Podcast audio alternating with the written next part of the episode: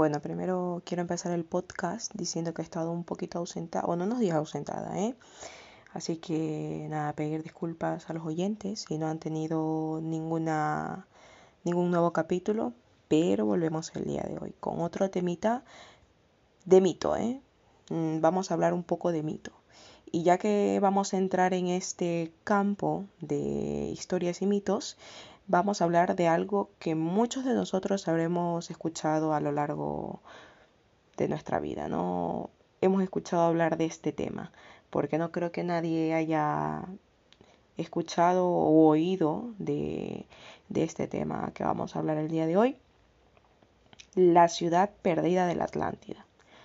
Las profundidades del mar esconden pues, uno de los mayores mitos de la historia, el hundimiento de la Atlántida. Esta ciudad, supuestamente perdida bajo el mar, ha sido fuente de numerosas teorías, investigaciones e incluso búsquedas para tratar de resolver pues, este gran enigma. La Atlántida es un lugar conocido para todo consumidor de la literatura, cine o libros de la historia. La idea de esa isla perdida considerada una sociedad utópica y avanzada, cuya sabiduría pudo haber traído al mundo la paz y armonía, es una idea que ha cautivado a ocultistas y soñadores por generaciones. Mucho se ha escrito sobre ella y muchos han gastado fortunas y sacrificado incluso vidas para buscarla. Hasta ahora nadie ha podido ubicar con precisión el lugar del mar o de la tierra en donde estuvo la Atlántida que aseguran pues fue un territorio de gran cultura y adelantos científicos. Los orígenes de esta historia se conocen a diferencia de muchas otras leyendas cuyo inicio es una incógnita, fue mencionada y descrita por primera vez en los diálogos de Timeo y Critias, textos de Platón, que datan de unos 330 años antes de Cristo. Es paradójico que hoy muchos hablen de ella como una utopía pacífica, cuando las notas de Platón de acuerdo a la enciclopedia de Dubious Archaeology eh, del arqueólogo Ken Federer, dicen que la Atlántida no es un lugar para admirar e imitar, ni la sociedad perfecta, es lo contrario. La Atlántida se considera la encamación de una nación próspera, tecnológicamente avanzada y militarmente poderosa, que se corrompió precisamente por su bonanza económica, sofisticación y poder. El Océano Atlántico se conecta con la Atlántida. Se dice que allí existió eh, este monumental continente hundido para siempre, ¿no? Atl, que indica agua en lengua nahuatl, también coincide con el nombre fabuloso de Atlántida y se cree que de allí vino su raíz. Hasta ahora nadie ha podido ubicar con precisión el lugar del mar, como dije anteriormente, no la tierra en donde estuvo la Atlántida. Eh, así que a ciencia cierta la ubicación de esta mm, de esta mitológica isla o población sigue siendo un enigma, ¿no? Edgar Cayce, eh, profeta y clarividente, en sus frecuentes trances tuvo sueños y visiones de la Atlántida y de su avanzada civilización. Cayce creía que los atlantes habían conocido la energía atómica y el vuelo, pero su radiante civilización acabó siendo destruida por catástrofes nucleares. Las primeras, eh, 50.000 años antes de Cristo y la última 10.000 años antes de Cristo. Muchos atlantes que supieron eh, percatarse del desastre habrían emigrado con anterioridad a Egipto y América Central. Cayce situó geográficamente la Atlántida en la isla de Bimini septentrional una pequeña parte de las Bahamas y vaticinó que en 1968 o 1969 podrían descubrirse algunos aspectos de los antiguos templos de la civilización perdida. Se dice que la raza atlante sucumbió para siempre tragada por las aguas, en medio de un cataclismo aterrador y destructor como el mismo diluvio, que se dio en la época de, de Noé, ¿no? Ese diluvio, de esa, de esa magnitud. Y sin embargo, relatos y leyendas hacen suponer que algunas de las razas y pueblos que llegaron a Mesoamérica, especialmente la maya, fueron originarios del continente perdido de la Atlántida. Esta afirmación se presta a polémicas puesto que asegura que los teotihuacanos fueron también atlantes y que los olmecas, los mixtecos y muchos habitantes de América antes de la conquista llegaron de la Atlántida, ¿no? O sea, que, los americanos pues tenían esa raíz de la Atlántida. El impedimento principal que se ha expuesto para aceptar esta teoría la indica el lenguaje, pues la lengua hablada por mayas, toltecas, mixtecas, zapotecas y estas culturas eran y siguen siendo distintas, y su cultura también, aunque se han encontrado ciertas analogías tanto en sus temas políticos como religiosos. Desde el punto de vista de los antropólogos y arqueólogos, piensan en la Atlántida como un solo continente, con una misma cultura y un mismo idioma, una misma costumbre y una sola religión y quizás la Atlántida fue un continente gigantesco que se sumergió en las aguas, en el cual estaban radicadas varias naciones que hablaban diversas lenguas y tenían múltiples tradiciones y culturas.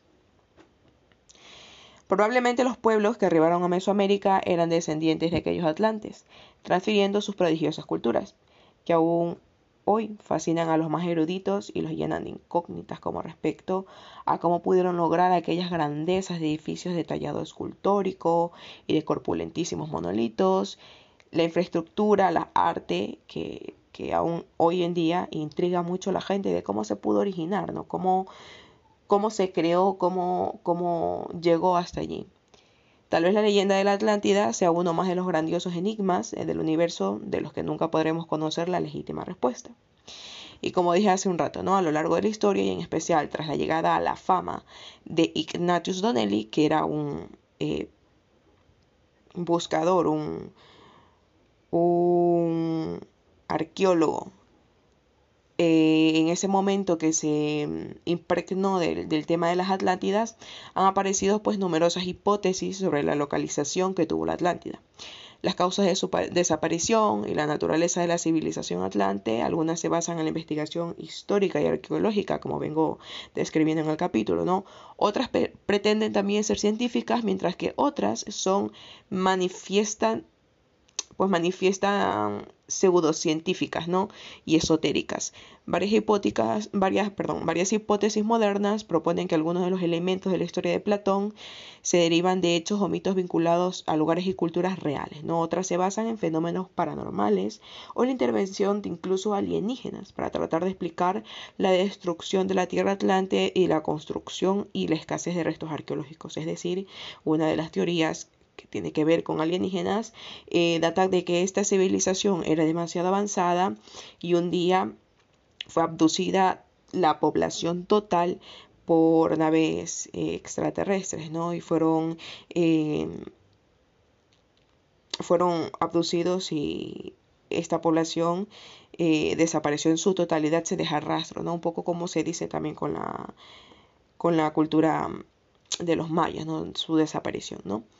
Pero las hipótesis y las especulaciones que tengan que ver sin intervención sobrenatural o extraterrestre también las vamos a describir. La hipótesis más aceptada propone que la Atlántida nunca existió físicamente, según muchos estudios, entre ellos los arqueológicos eh, Ángelos Galanopoulos y Spiridon Marinatos, también el submarinista Jacques Cousteau y demás, eh, decían que la Atlántida sería el recuerdo deformado de la, de la civilización minoica, ¿no? Algunos consideran que esta civilización fue destruida tras la erupción del volcán de la isla Tera o Santorini, alrededor de 1640 a.C. Esta erupción causó un tsunami que barrió las costas de Egeo. Si bien hay un acuerdo que la catástrofe dañó gravemente al imperio minoico, no obstante, actualmente no hay un consenso entre los arqueólogos acerca de la vinculación entre la erupción y el fin de la civilización minoica. ¿no?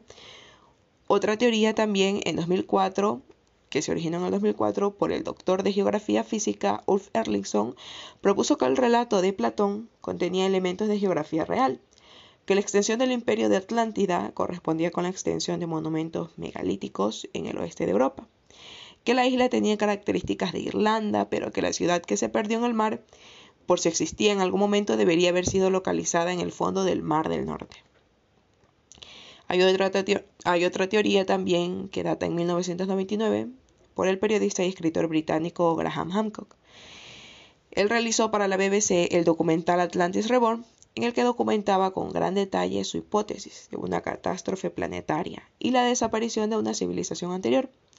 Esta hipótesis, también publicada en forma de libro, se apoya tanto en los relatos de la tradición oral de religiones y pueblos antiguos, como en sus propias teorías sobre la desviación del eje terrestre. Las ideas del periodista postulan una influencia entre algunos supervivientes de esa pasada civilización y los albores de la actual. Estos supervivientes narrarían el mito de la Atlántida recogido en Platón y, según Hancock, otras fuentes antiguas.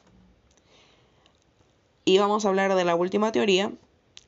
Según propone el alemán Rainer W. Kuhn, estaría en el Coto de Doñana, cerca del estrecho de Gibraltar, es donde se podría encontrar las islas, la, isla de la Atlántida para, para Rainer W. Kuhn, ¿no? para este alemán. Concretamente la llamada marisma de Hinojos, también conocida como marisma gallega. Esta hipótesis ubica la capital de Acrópolis de la Atlántida en las marismas de Hinojos y fue planteada y defendida por primera vez por tres autores españoles, José Pelicer de Osau, Tobar en 1673 y mucho más adelante por Francisco Fernández y Juan Fernández Amador. Pues nada, estas teorías donde también se hablan de las posibles estructuras rectangulares, las imágenes del satélite del área y un par de posibles formas circulares concéntricas que han sido interpretadas como restos del templo de Poseidón y el templo de Cleito. Sin embargo, los estudios pues, arqueológicos no arrojan un dato normal, ¿no?